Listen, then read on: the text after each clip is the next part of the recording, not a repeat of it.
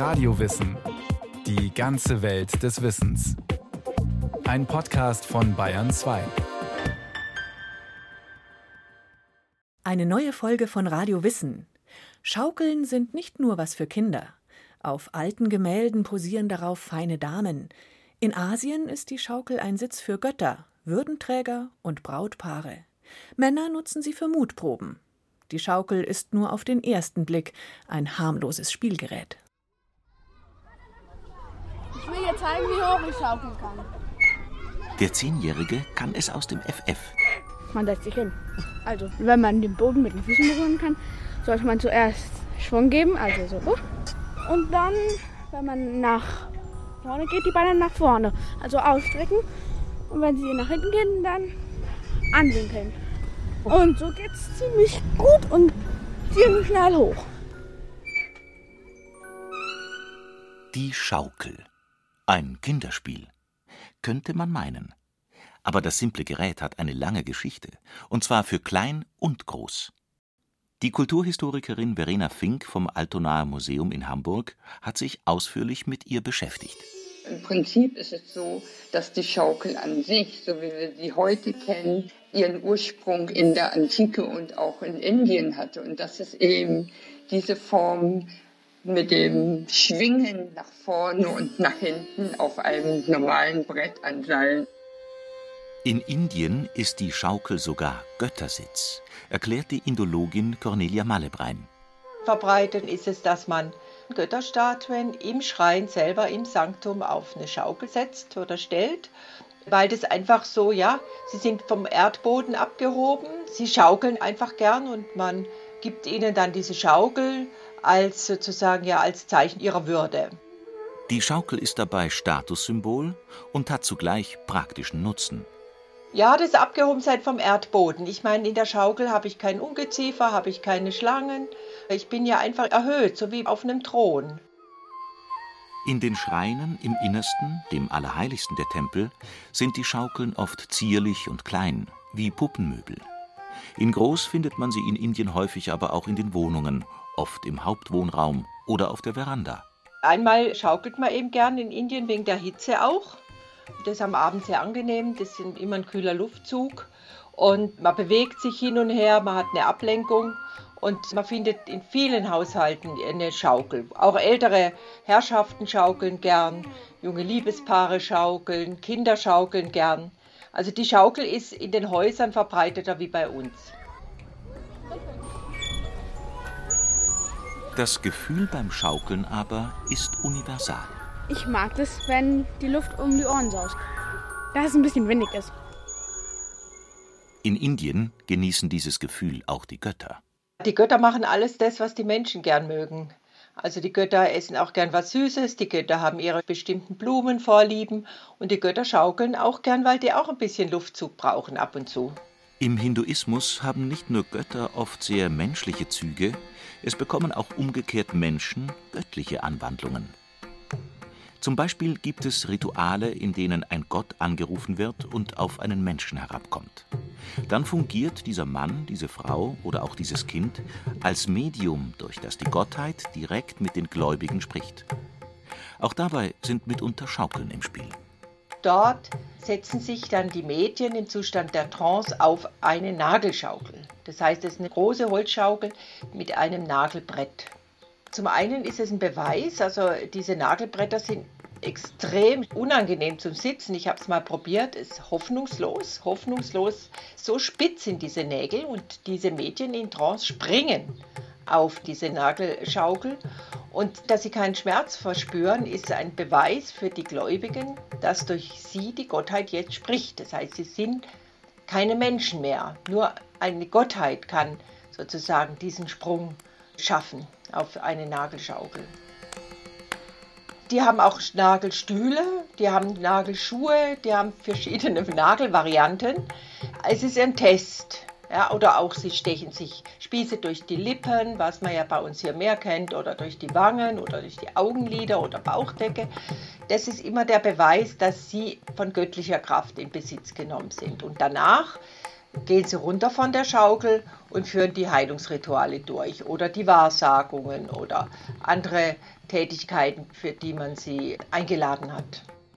Zum anderen ist die Schaukel auch ein Hilfsmittel in solchen Zeremonien, zusätzlich zu Tanz, Trommel und Gesang. Die Schaukel ist natürlich dann noch wilder, ist ja auch eine Form, in Trance zu geraten. Heftige Schaukeln bringt ja ein Trance-Gefühl. Und äh, darum schaukeln sie auch dann ganz heftig hin und her und geraten so noch in größere Trance und Ekstase. Schaukeln bringt in Schwung. Es löst den Menschen von der Erdenschwere. Es ist erhebend in jeder Beziehung. Die Schaukel, die hat verschiedene Funktionen und es ist eben diese schwingende Bewegung im Luftraum. Die soll den Menschen, aber wie auch den Göttern eben Vergnügen bereiten und der kühlende Luftzug soll sie erfrischen. Und man könnte auch sagen, eben das Hier und Dort und das Überallsein symbolisiert ihre Unabhängigkeit von den Begrenzungen der weltlichen Existenz, in denen die Menschen, aber auch die Götter verhaftet sind. Also die Schaukel hilft den Menschen wie auch den Göttern, sich der irdischen Begrenzungen zu entheben. Wie sonst kommt man aus eigener Kraft so leicht so hoch hinaus? Man fühlt sich luftig und man hat Spaß. Mal eine Abwechslung. Ich muss die ganze Zeit auf dem Boden rumlungern. Und von da oben sieht man mehr. Ist aber auch anstrengend. Doch die Schaukel passt nicht für alle Charaktere, meint die Indologin Cornelia Malebrein. Nicht jeder Gott schaukelt gern, also die gefährliche Muttergöttin, die schaukelt jetzt nicht unbedingt. Und es muss auch nicht immer das energische Schaukeln in höchste Höhen sein. Der größte berühmt-berüchtigte Schaukler Indiens ist einer, der durchaus auch auf zartes Schlingern setzt. Der Gott Krishna schaukelt am allerliebsten. Das ist ja der Hirtengott, der die Hirtinnen verführt und er schaukelt sehr gern mit seiner geliebten Radha oder mit den Hirtinnen. Krishna ist Romantik, ist ein Hirtengott, ist ein sehr menschlicher Gott und ein Gott der Liebe und ein Gott der Verführung und der schaukelt natürlich besonders gern. Meistens hängt seine Schaukel an einem Baum. Oft grünt und blüht es rundherum. Fast immer umgeben Motive idyllischer Natur den schaukelnden Krishna. In manchen Familien Indiens ist es Tradition, dass Hochzeitspaare bei der Trauung auf der Schaukel sitzen. Blumenranken und eindeutig zweideutige Motive, die wurden um 440 v. Chr. in der griechisch-römischen Antike auch auf die Vase gezeichnet, die die Kulturhistorikerin Verena Fink vom Altonaer Museum beschreibt. Da wird ein Satyr abgebildet, der ein junges Mädchen von hinten auf einer Schaukel anschiebt. Das kann man durchaus auch so verstehen, dass die Schaukel selbst damals in der Antike und vor allem auch in Indien eine gewisse erotische Komponente hatte. Gut zwei Jahrtausende später kommt dieses Motiv in der Malerei wieder in Mode. Es ist in der Zeit des Rokokos vor rund 250 Jahren. Es war eben diese Phase der Leichtigkeit und verspielter Eleganz. Und dort wurde die Schaukel auch zu einem eigenständigen Objekt in der darstellenden Kunst. Sie war Symbol für Freude, Müßiggang, Liebelei. Und auch dort gab es zahlreiche Darstellungen von bekannten und weniger bekannten Künstlern, die Frauen auf der Schaukel zeigten. Zu einer der berühmtesten Darstellungen oft kopiert und rasch auch als Kupferstich verbreitet, wird ein Gemälde des Franzosen Jean-Honoré Fragonard. Es heißt Les hasards heureux de l'Escarpolette, also die glücklichen Zufälle der Schaukel, und stammt aus dem Jahr 1766. Man sieht einen dunkelgrünen, fantastisch urwüchsigen Wald. Der Blickfang mittendrin, zartrot, sonnenbestrahlt, ist eine galante Dame auf einer Schaukel. Sie hat so viel Schwung, dass ihr üppiger Rock sich bläht. Es war ja auch damals so, dass die Frauen weite Röcke hatten, die bis an die Fessel gingen. Und wenn sich eine solche Frau mit einem solchen schweren Kleid auf die Schaukel setzte und schaukelte, dann sah man ein bisschen mehr von ihrem Bein. Und das war eben die erotische Komponente. Und wenn sie dann noch von einem Mann hinten angeschoben wurde, Dann erhoffte man sich vielleicht beim Betrachter Assoziationsreihen in Bezug auf Liebe, Flirt und dergleichen. Es war ihm in einem Zeitalter, das als prüde galt, und somit war dies schon eine relative Revolution gewesen. Der Auftraggeber des Gemäldes hatte ausdrücklich gewünscht, dass die Beine seiner Mätresse auf der Schaukel zu sehen sein sollten. Dem ersten Künstler, den er anfragte, soll das zu riskant gewesen sein, zumal die Geschichte noch weitergeht. Die Dame auf der Schaukel ist nämlich nicht alleine. Im Gebüsch ist ein Herr, der die Dame mit einem Seil in Bewegung bringt. Er steht aber hinter ihr, im Schatten, und sie kehrt ihm den Rücken zu. Innigen Blickkontakt hält sie dagegen mit einem zweiten Mann. Der räkelt sich im Sonnenlicht vor ihr, genauer unter ihr, offenbar mit direktem Einblick in ihre Unterröcke, und streckt eine Hand nach ihr aus. Während sie zwischen beiden Männern hin und her schwingt, verliert sie zufällig eines ihrer Schüchchen. Ob der Besonnte es auffangen wird?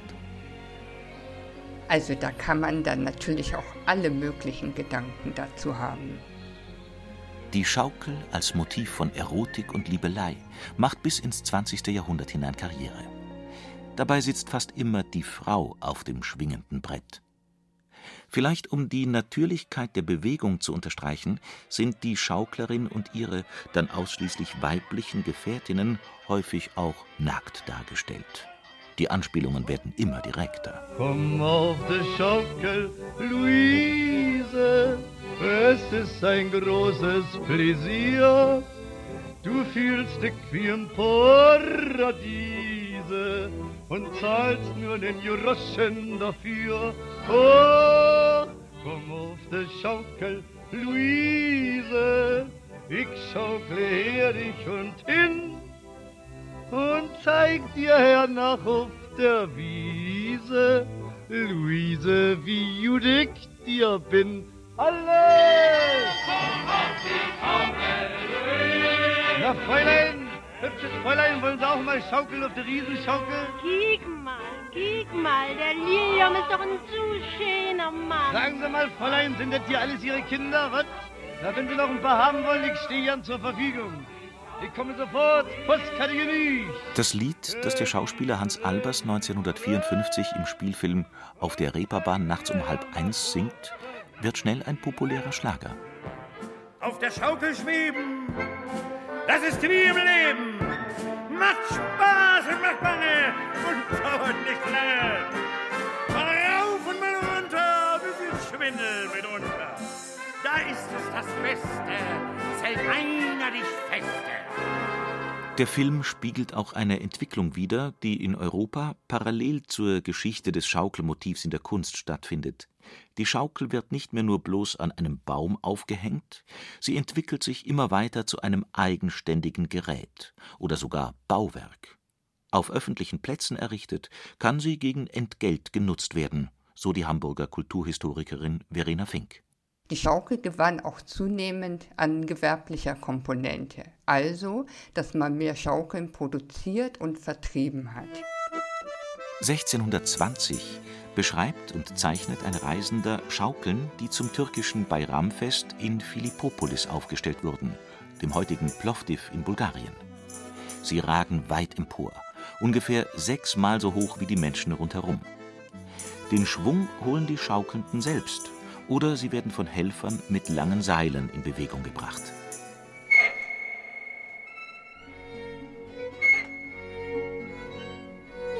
Ähnlich, aber kunstvoller ist die Schaukel, die eine Gouache von Anfang des 18. Jahrhunderts darstellt. Sie zeigt, so der Titel, Bauernlustbarkeiten im großen Garten in Dresden.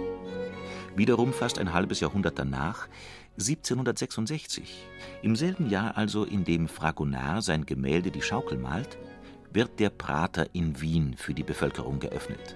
Auch dort gibt es Schaukeln. Von 1810 stammt die Beschreibung des Schaukelfestes, das am Ostersonntag in St. Petersburg beginnt. Die simpelste dieser Schaukeln besteht aus einem schmalen Brette, das zwischen zwei starken Seilen an einem hölzernen Pfosten hängt. Auf jedem Ende desselben steht eine Person, die durch ihre Biegungen und Anstrengungen die Schaukel in Gang zu bringen und zu erhalten weiß. Nicht selten sind das junge Mädchen oder Frauen, die, die Röcke um die Füße mit einem Schnupftuch zusammengebunden, sich durch die stärksten Schwingungen und üppigsten Bewegungen der Lust und den lauschenden Blicken preisgeben. Halstuch und Gewand flattern oft hoch in die Luft, und niemand nimmt ein Ärgernis daran. Quer auf dem Brette sitzen oft noch mehrere Personen. Zur gleichen Zeit wird Berichten zufolge in Bangkok jedes Jahr ein Schaukelfest gefeiert. Dabei wird allerdings zur Schau geschaukelt. Vor den Augen des Königs wetteifern Teams aus vier Männern darum, ein Geldsäckchen zu erhaschen, das an einer Stange hochgehalten wird. Die ursprüngliche Schaukel ist im Lauf der Jahrhunderte kaputt gegangen. Sie soll über 30 Meter hoch gewesen sein. Eine Nachbildung davon ist aber bis heute eine Sehenswürdigkeit von Thailands Hauptstadt. Kurz vor der Wende zum 20. Jahrhundert beobachtet der Sinologe und Ethnograph Wilhelm Grube in Peking ebenfalls im Frühling An den Festen Qingming und Shaoxi ist der Palast besonders reich geschmückt. Es werden Schaukeln mit bunten Schnüren errichtet. Die am Schaukeln Beteiligten legen ein besonderes Gewand an, das in einer golddurchwirkten Jacke und einem mit Riechtäschchen versehenen Gürtel besteht. Die Schaukelnden stehen einander paarweise gegenüber. In den Häusern der hohen Palastbeamten, der Eunuchen und der Vornehmen wird es als eine Abwehr böser Geister und zugleich als Zeitvertreib betrachtet. Im Lauf der Zeit wird die einfache Konstruktion Strick, Brett, Halterungsgestell immer weiter ausgefeilt, weiß die Kulturhistorikerin Verena Fink.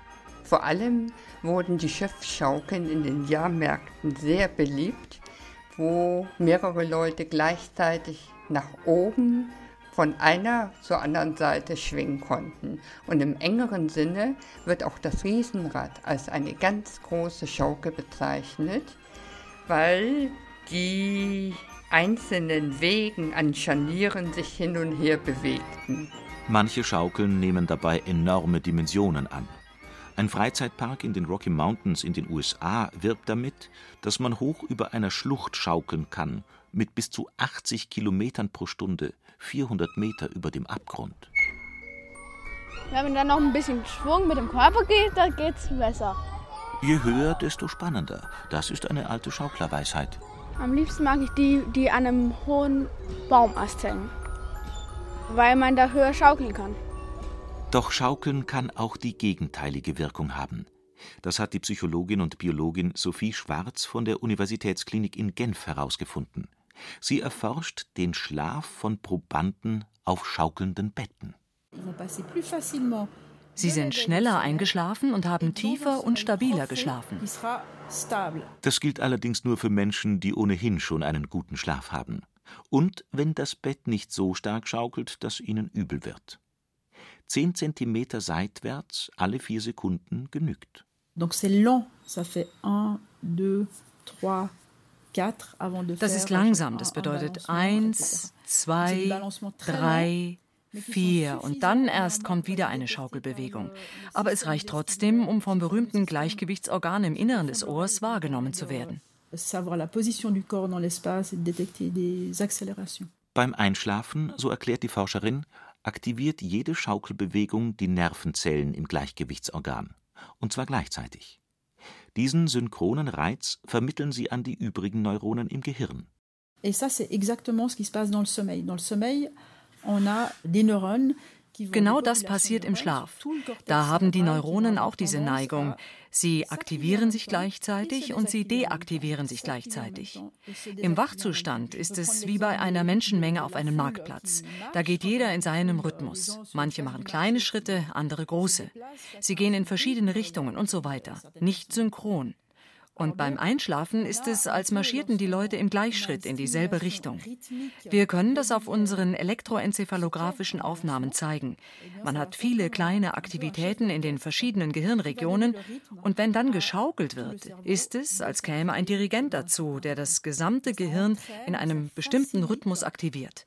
Und das hilft uns, in den Schlafzustand zu gelangen, in dem die Neuronen sehr synchron aktiviert sind où les neurones vont s'activer de manière euh, très synchrone. Seit Urzeiten machen sich Eltern die einschläfernde Wirkung des Schaukelns zunutze und legen ihre Babys in Wiegen. Häufig auch in Tücher, die wie Schaukeln von der Decke oder von Baumästen hängen. In Südamerika und in der Seefahrt sind Hängematten gängige Schlafmöbel für klein und groß. Außerdem machen es sich Erwachsene gerne in Hollywood-Schaukeln und Schaukelstühlen bequem auch ältere Menschen oder solche, denen Bewegungen sonst eher schwerfallen.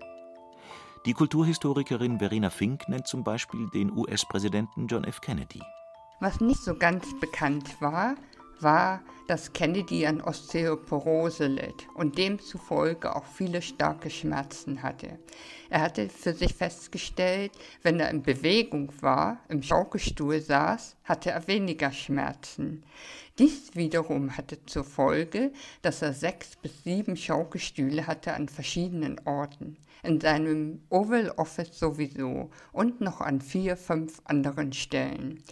Der Schaukelstuhl von der Air Force One wurde nach dem Tod von Kennedy für sagenhafte 96.000 Dollar versteigert.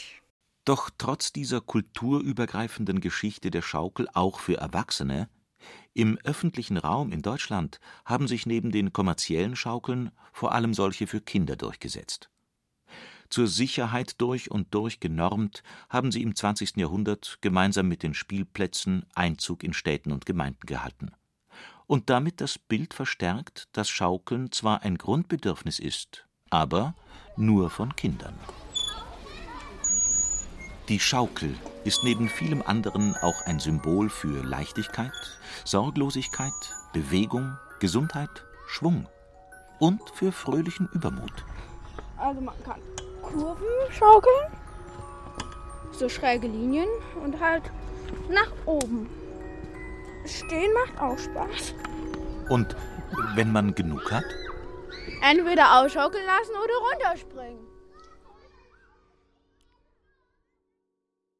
Das war Radio Wissen, ein Podcast von Bayern 2. Autorin dieser Folge Bettina Weiz. Regie führte Eva Demmelhuber. Es sprachen Johannes Hitzelberger, Benedikt Schregle und Inka Kübel. Technik Ruth Maria Ostermann. Redaktion Bernhard Kastner. Wenn Sie keine Folge mehr verpassen wollen, abonnieren Sie Radio Wissen unter bayern2.de slash podcast und überall, wo es Podcasts gibt.